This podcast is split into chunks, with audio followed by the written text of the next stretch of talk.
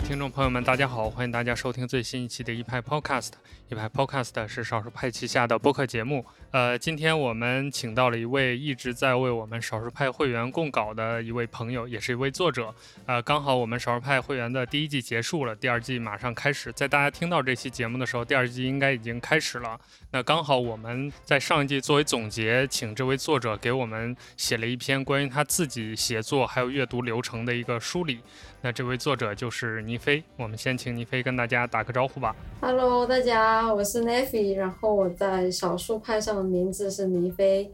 我之前是记者，在好奇心日报和 Pin West 上工作过，现在是到处旅居的自由撰稿人，也给少数派写付费专栏。很开心能够参加这一期播客的录音，也第一次跟 Nick 老师有声音上的交流。对我之前呃倪飞的约稿都是我来负责的，所以我们微信打字打了很多，但是第一次听到对方的声音。哦不，呃我应该是听过你声音的，我看过你跟丽丽录的那个 vlog，点评 各家老板的那个。对，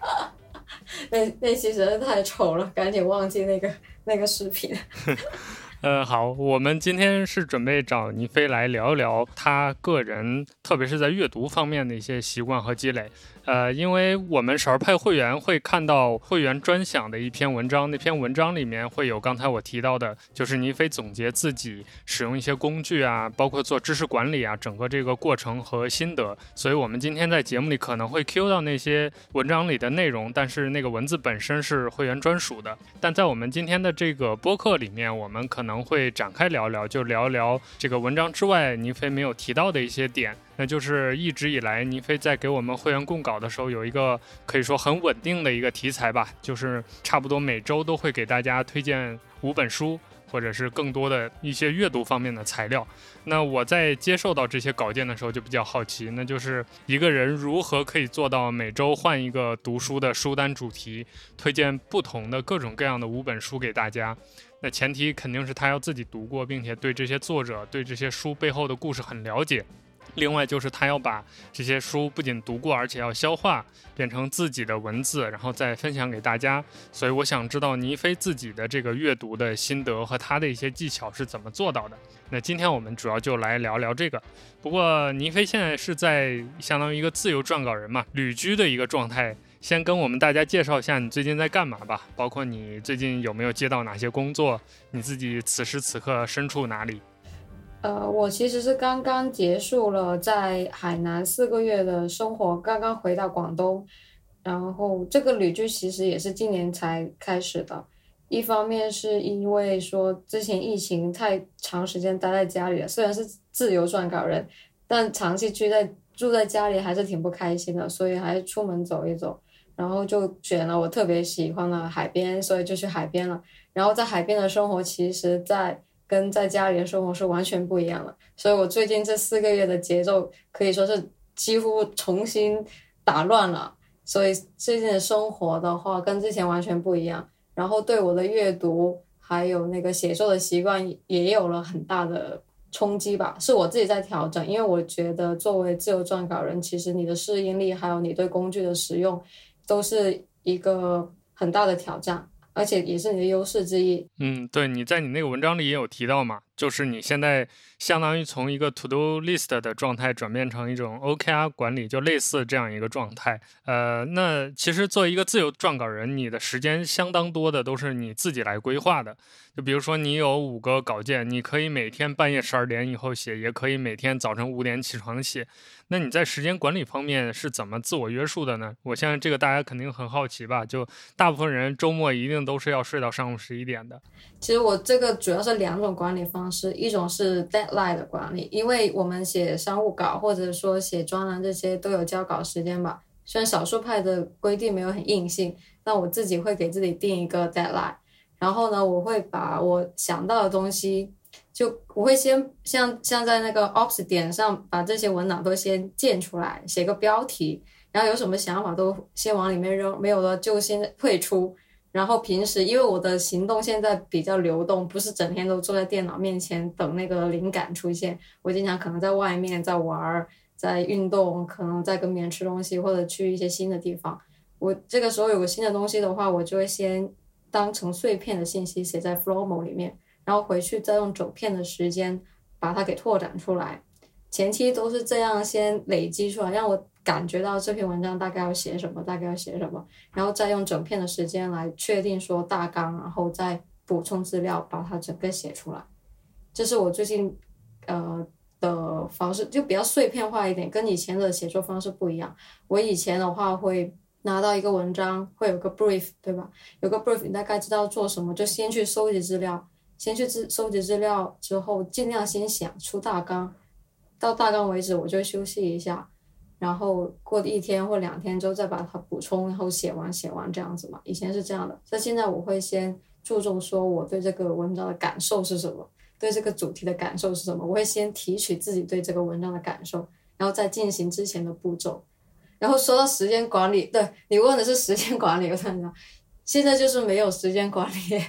因为刚才跟你说前面都是碎片嘛，都会用一些。我现在会比较看重灵感这个事，以前写稿子会更像工业化一点，你要出稿快，然后啊质量高这样子。但我做自由职业一段时间后，你对你做所做的这个东西的追求会比以前会提高一点，你会希望它有一点你个人的东西，有点人性化的东西。所以前面会用碎片时间来加一些灵感的东西，然后时间管理，因为我现在啊有在练冥想，也会练瑜伽。所以我的专注力比以前更好了，所以我经常可以一次性就把东西都弄完，可能两个小时就把东西弄完，或者一个小时都把它弄完。所以不太说需要规划的很仔细，而是说，特别是你有灵感，还有你精神状态好的时候，赶紧把它写写完就行了。只要在 deadline 之前写好就行了。你之前是属于那种比较专注的嘛？就是比如有一个目标，你会一直追着那个目标。比如用五个小时、八个小时一口气把它干完，还是说你会零零碎碎的搞一会儿这个，搞一会儿那个？我以前是前一种，就你说的前一种，就会把就在 deadline 之前把自己锁死在书桌前面，然后硬写，就是那种硬写写出来的。哇，那挺因为以前，但以前那个呃，正式说明我的写作技巧和能力不够高，才会是这样子。因为你那时候非常焦虑。你也不确定这个东西会写成什么样，然后你心里其实对它有一个印象，就是你有没有那种感觉？你有一个，你拿当你拿到一个选题的时候，你脑子里自动会幻想出它成稿之后的模样，它应该是怎样的，配图是怎样，你可能内心已经有个成品，然后你为了想要到达那个目标，那个成品，你之前就会非常焦虑，一直写一写，而且经常都很难满意。但是如果是这种方法的话，你就会很焦虑。当然，你也能写出你想象，但你也只能写出你想象的那个样子了。但是换一种方法，就是你让它自由的流动的写的话，你也不去想象它最后成稿是怎样，你就按照你的灵感写，写写写写写，让它出来的东西不是你想象的东西。但是因为是你没想过的东西，你反而觉得还挺满意的。就是我最近的感觉是这样的。哎，说到这个，我其实就想追问一下，就是你刚才有提到，你自从呃，这个旅居之后，你整个对于写作，包括你工作的状态，都有很大的一个变化。这种变化和影响具体是什么呢？是你刚才提到的这种工作方式、时间管理的改变，还是说你在写东西的时候，你灵感汲取都有了一些新的、不一样的来源？包括你思考问题的方式可能都变了，有没有这方面的一些新的变化呢？有的，有的。你说的这两个地方都有，一个是时间管理上，因为你的活动更加灵活了。因为有时候人叫你出去玩儿，或者说你要出去跟人社交，或者说你有一些固定的事情要去做，你不能一直像以前那样坐在电脑前面的时候，你的你必须要适应那种你经常在路上，或者在交通工具上，或者在海边，或者在一些没有网络的地方的时候，你就不能像以前那样只是对着电脑。把那个东西写出来嘛，你就要适应那种碎片的东西，然后一定要抓住那个灵感。我都用那个 Flomo 来记录这些时刻的，而且这些时候很重要，因为这些碎片经常都能拓展成，可能是一篇文章，或者是一大片很重要的论点，通常都是这个时候会出现，或者很棒的一个开头，有一些很好的开头或结尾，我都是在那些时间里面想到的。因为这是你必必须要适应的，你不可能总是有一个又有空调又有咖啡又有信号很好，就是很安静的地方等着你写作写作，就没有。我今之前还经常坐那个在火车上写，我有一趟就是从海南回广州那一天刚好接到一个工作，就必须要那一天交，然后我一路就是在那个的士上写，车站上写，高铁上写，最后在火车卧铺上把它写完，而且那个高铁。呃，不是火车过那个琼州海峡的时候，它还没有网，我还发不出去，我就一直等等等，等它过了到了那个湛江的时候，终于把那个稿子给发出去了，就窝在那个卧铺上面，啪啪啪写，把它写完了，就是这样子啊。对，这是一因为生活方式。对，第二个你说灵感还有观察事物的方式也变了很多，我觉得对我来说，在海南旅居这段时间，因为跟大自然接触了很多。你有很多时间坐在海边发呆，还有在海上冲浪，这些时间你是完全不会带你的手机或者什么的，你就会进入一种 发呆的状态。然后 我感觉那种感觉就像是你冥想吧，你就是脑子里没有特别多的想法，然后你就发现你看东西的角度就完全不一样了。你看选题，你找选题的方式也不一样。比如说我们以前做记者或者说做编辑的时候，都是在网上找选题的嘛。可能看看大家都在看什么，我在关注什么，有点像嚼人家落下的二手的垃圾的感觉。但是有，但是当你亲身去看这些东西的时候，你会慢慢的把自己之前的感官都激发起来。我觉得以前只用脑子处理问题，只用你的眼睛跟脑子来处理工作上所有问题。那你现在可能感官更明显、更发达一点，你可能看到的东西都不一样。对，但我觉得这个的影响会影响很久才会更明显一点，因为现在只算是一个开头嘛。哎，那你现在回到广东之后，你有没有担心，就是你脱离了那个相对来说比较自由、比较纯天然的一个环境，然后又回到都市生活，完了柴米油盐，周围朋友、亲戚、家人乱七八糟的，你会不会担心这种能力会退化呢？会，真的会，真的会。我今天还在想这个问题。我觉得在城市人会被驯化，驯化就你失去了很多本能的东西，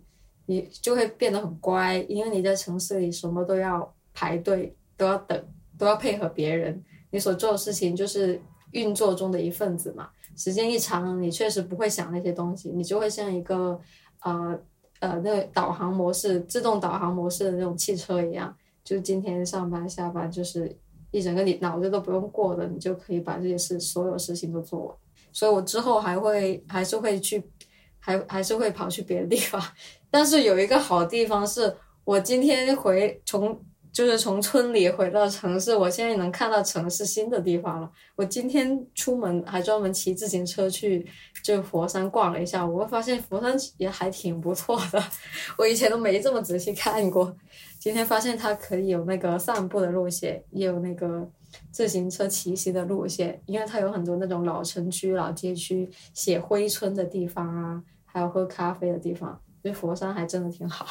等于你又多了一个新鲜的观察自己就地的一个视角。对，我就感觉人真的要经常切换这个视角，而且我们自己有时候不能主动切换的时候，你就换一个环境，换一个生活方式。只能强势，对，只能强行切换。而且对于写作人来说，我觉得这是挺有必要的，不然你就一直在以前的思维里面，一直写来写去都是那样的东西。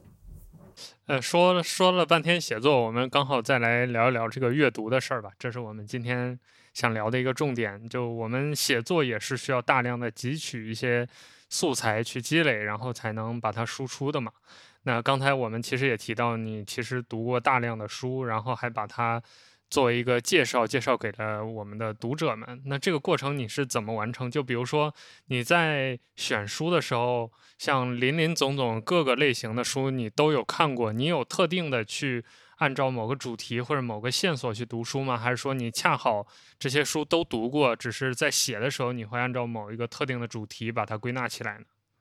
嗯，我找那个书单的过程大概是这样，我会一般会先浏览一下我豆瓣读过的书单，读过的书，然后看一看，看一看我之前都大概读过什么，就大概知道自己本来自己比较熟悉的领域或者比较擅长的领域是哪一些，然后我就会在网上随便逛逛来看有没有什么有意思的选题。对，比如说之前写过的像战争啊或者美食啊这种，都是在上面逛逛逛，发现哎这个主题还挺好的，然后看一下我有没有读过相关的，如果有的话我会选一两，就是会有一些是自己读过的，有一些是新补充进去，我可能要为了写这个书单而新阅读的，这两种都有。所以等于在这个具体执行的时候，你还是目的性比较强的。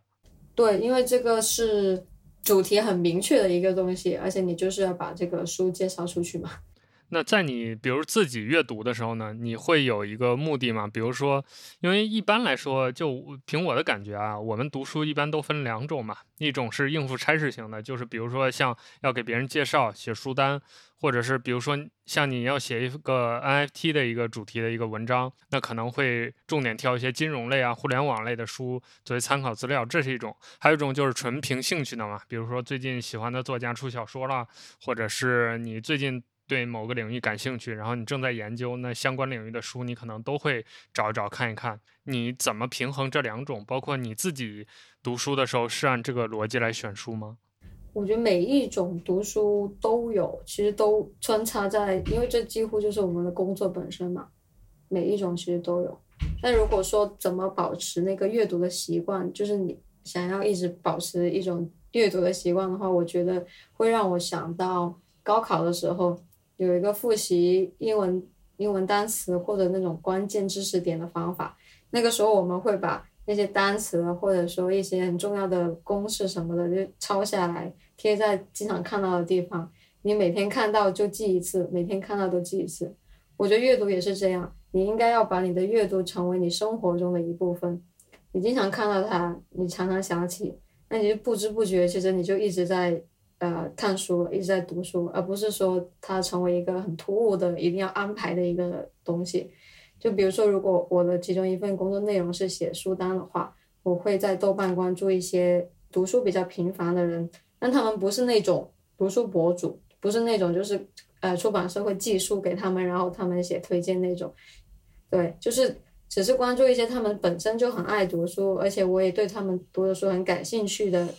人，然后他们经常就会在豆瓣上发一些短评，或者他们看完的书会标记嘛。这个时候我看到的时候，我就会留意一下，看我有没有感兴趣的，我就点进去看。如果有兴趣的书，我一天晚上当天晚上可能就会看完嘛。你有兴趣，当天晚上就看完了。然后或者你把书标了一一些数量之后呢，我会统一处理的，就是找某一天下午可能有空，就会翻一下我标的想读的书，搜一下他们有没有电子书，有电子书就先下载下来，没有电子书就去买一下，然后就呃一段时间处理一批，然后这些书来了，我就按我特别感兴趣的，然后就开始看了，这样慢慢的就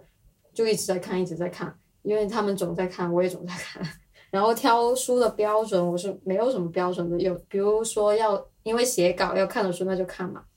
或者说因为工作要看的书那就看嘛。如果是自己喜欢的书那就看嘛。然后我特别会看的是别人推荐的，比如说我喜欢的人推荐的，或者说书里的作者会提到的别的书、别的书那种，那种提到我感兴趣的我就会记下来，然后就看。然后读书也没有什么标准，我觉得书最重要的是你能读下去。如果你读了十分钟，觉得实在太无聊，或者说太晦涩难懂，那你就 先别读，先放一边。我觉得读书都很看缘分，说真的，我觉得读书不用定特别特别严格的标准，说这本书必读，或者说三十岁之前一定要看这种书，或者说学习经济学入门这十本书都得看完。我觉得那种列入门十本书，你能看一两本能看进去，我觉得已经很好了，已经已经很不错了，真的。不用给自己规定，我觉得很看缘分。我想起一个事，就是小时候，我发现我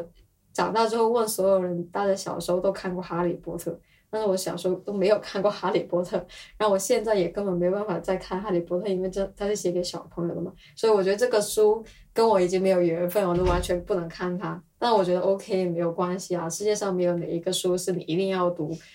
呃，不读不读会又会怎么样的，其实也。就是不用太那个什么。刚才说到一个点，我很好奇，你自己大概的这个阅读速度是怎样的？像你说，一般一晚上能读一本，或者一下午能读一本，这个速度是恒定的吗？还是说取决于题材或者你的这个认真程度呢？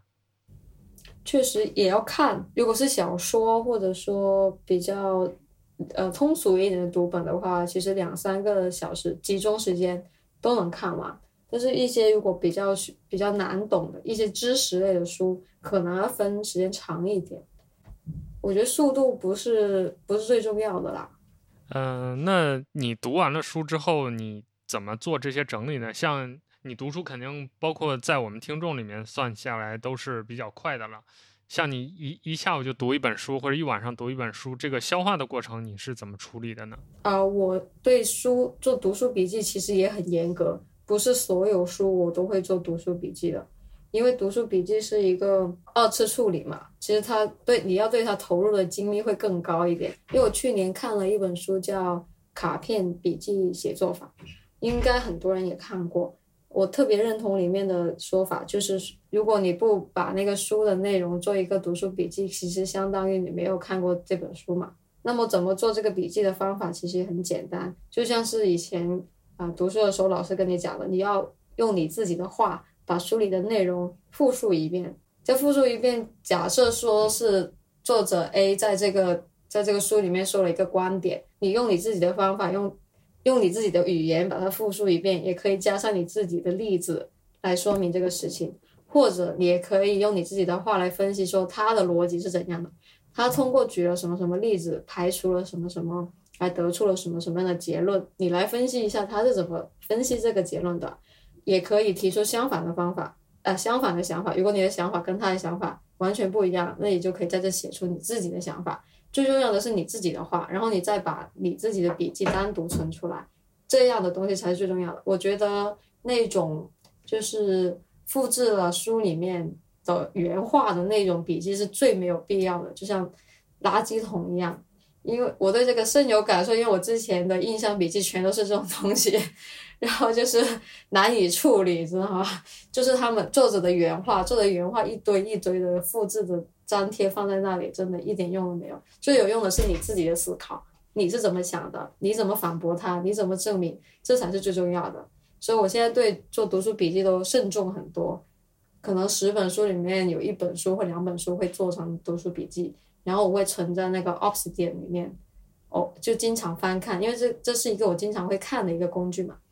因为平时就我的初稿啊，或者一些大纲或者一些想法，还有读书笔记都会存在那里，我就会经常翻看，然后看他们之间有没有联系。那像你，比如说你做了读书笔记之后，你会刻意的再把它输出出来吗？比如说这个稿件。这个选题并不是某个人跟你去约的，但你最近读了某些书，你有感悟，或者你看着看着你自己笔记之间的那种关联，你找到了某种联系，然后你就有把它写出来，总结成一个自己东西的这种冲动。不过这得累积到一定的量，因为你通常看了好好几本书或之后，你会发现你自己。关注的东西，其实他们内里都有联系的。你看了好几本书，他们之间互相是有联系的。等这种联系累积到一定的量，那个选题它就蹦出来了嘛，你就觉得啊，是时候可以写一篇这样的东西了。比如说我最近看的书，我会发现我很关心的就是那个内卷这个事情，还有工作的意义，类似于这种话题，我就很感兴趣。每次看到我就会就会。记下来，然后做一些笔记，发现我对这个问题就是很感兴趣，而而且它跟我现在的生活状况其实息息相关的，因为我算是脱离了那个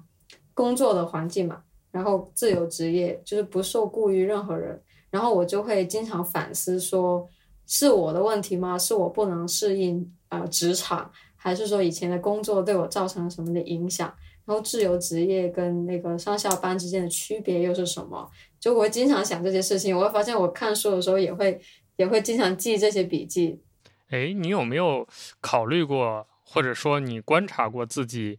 这个这个输入和输出之间这个比重平衡的这个问题？就比如说。呃，我每天二十四个小时，除了睡觉八小时之外，有多长时间大概是用来输入的？就是我在看别人的东西，或者我在读书啊，我在看 YouTube 呀之类的。然后另外有多长时间我自己是在往外输出的？我是在写，或者我在整理我的读书笔记等等。你有这个平衡做过这个事情吗？有有有，我之前对自己的大概的规划是一天读两个小时，这个阅读不包括读书，还有上网看资料这样子。然后有一个小时是强制的写作，我有一段时间是每天早上都要写一个小时，就写满一个小时，不管你写多少。嗯，那你现在回来就是回到广东之后，这个状态有变化吗？嗯，我还在调整当中，现在。对，现在有一些困惑吧。我现在觉得要恢复一下这个固定的工作时间，因为我现在有好多选题，但我还没有把它们写出来。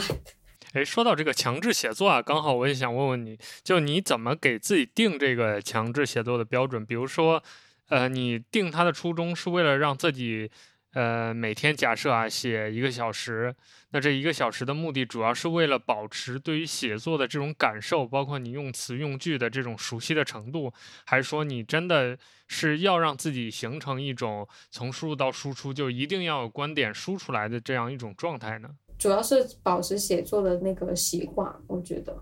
而且经常写作这个事情，有意思的是，你写之前你永远不知道自己会写出个什么东西来，所以我觉得。你花一个小时在那里写是一个很有意思的事情。我之前有一段时间，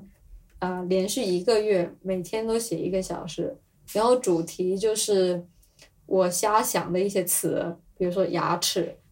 云，就是就每天就给自己一个词，然后按这个词来扩写，就每天就对着那个主题硬写。写作训练的感觉。对，写作训练，这个是在工作之外的，就是如果说我有商务稿，或者说。呃，要交稿的东西，那是另外算，就不算到这一个小时里面。这一个小时是我自己给自己开的小灶，就是自己给自己训练的。然后那那三十篇东西我就存着嘛。然后有啊，好像之前有一次我就翻看嘛，翻看那三十篇东西，我觉得好有意思啊。就是那个时候写出来的东西，就是他们什么东西都有，就是你永远想不到你自己写的什么，你可能自己的回忆啊，或者说一些观点，或者说一些虚构的情节。他们都写出来了。哎，我觉得说到了一个很重要的问题啊，就是当你写不出东西的时候，特别是那种选题很明确，但是你现在就觉得自己没有灵感的时候，你会怎么解决这个问题呢？你说选题很明确，但是写不出东西，或者比如说你现在这一个小时你想写东西，但你就是想不到写什么，那你就就坐着，就坐着。对，就坐着，你就看着这个空白的页面坐着，然后你就等，或者说你硬写，可以把你脑子里出现的任何一句话都先写下来。你大概写三百字废话之后，可能就开始进入正轨了。就写作这个事情跟冥想其实是相通的。你发现你前面的念头都是乱七八糟的嘛？因为你人每一秒可能脑子里有二十个念头同时飘过。然后你觉得很混乱，然后当你写作，你可以把你脑子里飘过的东西都写下来，然后大概写了三四百字之后，你就会发现你的脑子渐渐进入了一种类似于心流的状态，你就发现你开始哇妙笔生花，写出一些你根本没有想过的东西，虽然那些跟什么主题可能也不相关，不管了，你就照写，一直写写写写到那时间结束就行了。有道理。那你平时会刻意的提升自己的一些写作技巧，或者说做这种训练吗？会呀会呀，因为我就是一个很爱看那种工具书的人。我从大学开始就很爱看那种什么非虚构写作十大技巧之类的，然后按照里面的里面的方法去训练什么的。我最近在看一本也是很经典的非虚构写作的书嘛，那个叫什么《On Writing Well》，也是一个很出名的人写的。然后它里面也给了很多很有意思的建议，比如说你一定要备一本词典在你手边。然后我正在选购词典当中，我就很爱很爱试里面的方法，还有里面的一些事情，还有他们也有经常会给你一个什么五天七天的写作计划，就有那些，我就很爱按着里面那个那那个写，我觉得很有意思。还有一个很重要的一个话题啊。刚好我们今天借着这个机会跟你聊一下，就是，呃，我觉得你的生活状态可能是很多我们少儿派的听众，包括作者很理想的一个状态，就是靠读书、靠写稿来维持生活，不受雇于任何人，然后相当于一种自由职业的状态。那你是怎么走到这样一个状态的？你是刻意的一种选择吗？还是说，呃，当有一天你放下上一份工作的时候，你想要不要这样试一下，然后自然而然的到了今天这个状态？嗯，我觉得真的是自然而然。其实我刚我是二零一九年一月份的时候离开我上一份工作的，那个时候我的想法还是先休息一个月两个月，然后就去找工作什么的嘛。那个时候还是经常想着还是要去找工作，还是要去找工作。可那个时候阴差阳错，不知道。我家里人干嘛叫我去做律师，然后我就开始准备这个律师资格证，然后就准备了两年，然后考过了。期间我还去律师事务所实习，去了两家律师事务所实习，然后那个工作的体验实在是太差了，让我对做律师这个事情失去了任何的信心。然后我就想说不做律师了。然后在已经到了二零二一年了，那个时候还有疫情。然后我也，我也去找过工作，但是那些工作都很不理想，而且不知道为什么二一年的时候自由职业那边的工作突然增加了很多。就我以前做记者还有编辑的时候，都有认识一些做内容，啊做商务的朋友吧，然后他们偶尔也会给我一些工作，但那个时候只是作为副业，也没有怎么就可能一个月一单，有时候两三个月一单，就是很不固定。但是二一年的时候，去年就是去年，不知道为什么就多了很多这样的工作。那个时候我就想，哎呀，那还是别去上班了吧，反正上班那么麻烦，又要疫情，然后就没有上班了，然后就到现在。呃，像你之前是做记者嘛，然后写的东西也都是比较偏人文社科这个方向的。那你在接的这些商务单的时候，大概都是怎样的一个主题呢？是呃写那种类似于广告商务的东西吗？还是说也是和你现在写的主要的东西相关呢？其实各种类型的都接过，但最主要的还是科技呃 IT 互联网相关的那些商务稿。其实商务稿他们也分很多嘛，比如说。要搞一些活动，比如说六一八活动的时候，也会需要一些稿子。然后说，比如说出新产品的时候，也会需要一些稿子。评测也需要一些稿子，就是看甲方有什么要求，我们就写什么。而我主要写的领域还是互联网这一块的。嗯，我还写过那种慈善类的，是那个品牌方，品牌方赞助了一个慈善的活动，让让我们下去写一篇类似于。报道吧，对，类似于报道，其实他宣传的还比较少，可能就最后提一句，主要还是会去报道一下他们资助的那个农村那个学校，还有那个那里的学生的状况。其实那个还挺证明，我很喜欢那个工作，我真的特别喜欢那种工作。那你在做这个自由职业的时候，有觉得遇到困难的时候吗？比如说两个月不开张，或者是突然感觉半年不开张，开张吃半年，有这种感觉吗？有啊，这真的是自由职业最难熬的，最难熬的就是你的你对收入是完全无法预期的，你不能按照你生意好的时候来预料你今年每个月可能都赚那么多，也不能按照你没有生意的时候来，就是感觉天都要塌了，然后赶紧要去找工作，也不能这样的心态，不然你就会把自己逼疯。所以我觉得你要接受自己忙一阵闲一阵，忙一阵闲一阵的生活，就是我之前看。看综艺节目，他们会拍那个演员演员的个人生活嘛？我发现演员这个工作跟我们自由职业也很像。你看他们有戏拍的时候，就两三个月都在剧组不出来，忙的要死。然后没戏拍，有的人没戏可能半年、一年、两年都没有戏拍，那不是很煎熬嘛？但他们会找一些事情做来充实一下，比如说学个东西啊，看看书啊，发展一下自己的兴趣爱好啊什么的。我觉得可以学习那个心态，所以我现在没事的时候就就会找些事情给自己做嘛。其实今年也是，今年二三月份的时候，因为那个疫情爆发之后，其实我的工作减少了很多，可能因为那个广告方的预算也减了嘛，因为疫情的原因，所以我们几乎真的没有什么工作，所以我就去去了海南。那你现在其实也。相当于自由职业了一两年了，你有什么心得吗？就包括心态的调整啊，包括对抗这种焦虑啊，还有就是甚至找活啊，你有总结出一些自己的方法吗？我是真的摆烂型自由职业。你问这个问题，我每次看小红书还有豆瓣，都会有人分享自己经验，什么自由职业后收入翻倍，怎样怎样，就是过得特别爽。我心想，那我不是这样。说实在话，自由职业是很自由，但就是没什么钱。我的自由职业反正这样，没什么钱，别的都挺好的。反正你想干什么干什么，想做什么做什么。而我抵抗焦虑的方法就是，大不了就去上班。我现在给自己大不了咱们就去上班，没钱啊就去上班，还有钱就先这么过着，就是。然后拓展客源，我真的也没有在干这样的事情。我觉得这种事情不是那么那么成功学的，不是说你去联系了人家就会给你工作或者什么样的。我觉得真的没有那么容易吧？我看每次看那些博主分享，我就觉得有可能吧，但是我做不到。我现在都是随缘随缘赚钱。哎，那你有想过拓展一些新领域吗？比如说像你现在写作时间很可控嘛，就是你想什么时候写都可以。那多下来的时间，像现在各种自媒体很流行，你有想过往这些这些方面发展，或者自己别的什么想法吗？有啊有啊，我有在尝试呀，就是发一下极客呀，发一下小红书啊，这样子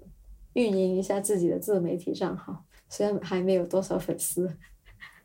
哎，那从长远来说，你是想认定，比如说至少三五年内是继续做自由职业的，还是说走一步看一步，还是说甚至更长远，终身能做自自由职业的话，都不会再去搞一个什么工作或者创业之类的？按我自己目前的想法呢，上班是不可能上班的，但未来也不排除这个可能性，对吧？免得打脸。我觉得上班其实也。没那么糟糕，但是以前的心态确实不是很好。以前的心态，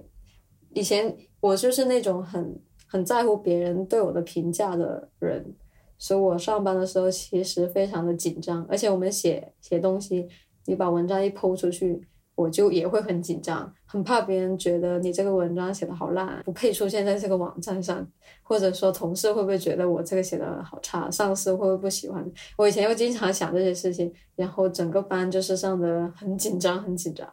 那我现在现在其实觉得好多了，而且我们以前上班的时候，因为我们做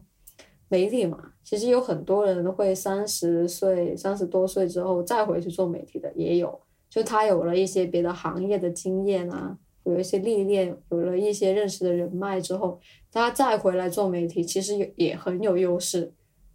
对，其实我觉得也人的未来就是不用锁这么死吧。哎，你说到了一个很重要的问题啊，刚刚好也听听你的想法，就你怎么看待评论区，比如有人 diss 你之类的这种情况，尤其是这几年这种。呃，在评论区随便说话的这种风气，可以说大家肉眼可见的在上涨吧。那当你比如说假设你入行的时候和现在同样面对评论区的 diss，你在心态和处理办法上有什么不一样吗？我以前写的文章没什么人 diss 我的，就是如果你是因为一些客观事实讨论，那咱们就正常讨论。要是有人阴阳怪气的话，我就直接把它删掉。或者拉黑名单，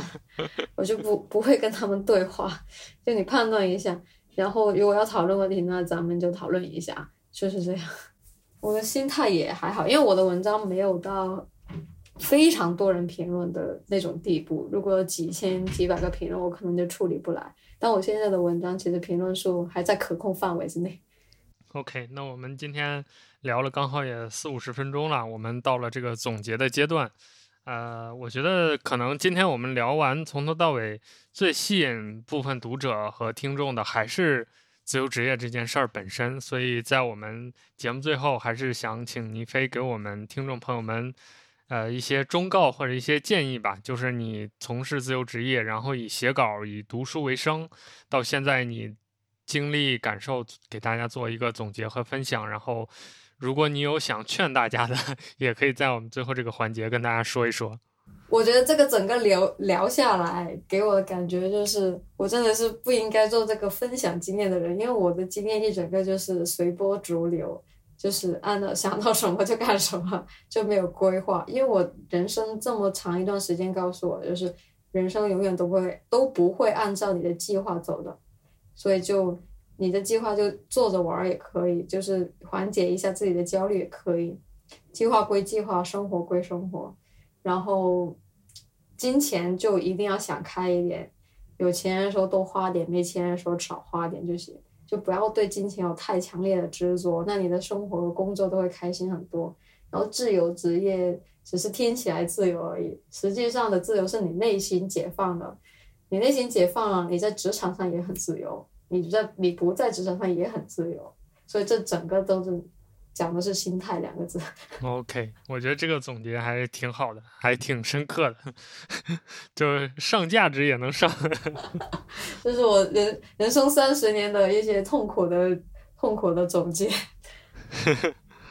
OK，那我们非常开心今天请到倪飞跟我们来聊天，也希望我们这样一期可以说不算漫长啊，这个。比较简短紧凑的一个聊天，能带给我们读者和听众朋友们一些不一样的一些感受吧。就这几年，随着疫情这个到来，包括我们之前其实少儿派上也讨论过很多次了，就是关于这个远程工作呀、自由职业呀等等这方面的话题，大家可能多多少少的也都也都动了一些心思，包括最近。呃，各种公司有一些裁员啊之类的，就经济下滑有一些状态，所以很多公司可能大家这个工作啊、生活都不是很顺利，可能也想过要不要自己出来创业，或者自己做点自己喜欢的事情。那不管怎么样，就像刚才倪飞跟大家讲的，就是你心态的健康、心态的自由才是最重要的。就当你不管你是在给老板打工，还是在给自己打工，你自己心里要明白你。当下做这些事情的意义和价值，那个可能才是对你最有帮助的。那最后，我们再一次感谢倪飞来参加我们这期节目的录制，也欢迎我们的少派听众朋友们去关注我们倪飞给我们会员写的那个关于他自己个人学习和知识管理方法的一个分享，结合本期的这个内容，可能连听带看会更有全面的一个感受。谢谢大家的订阅和收听，我们下期再见，拜拜。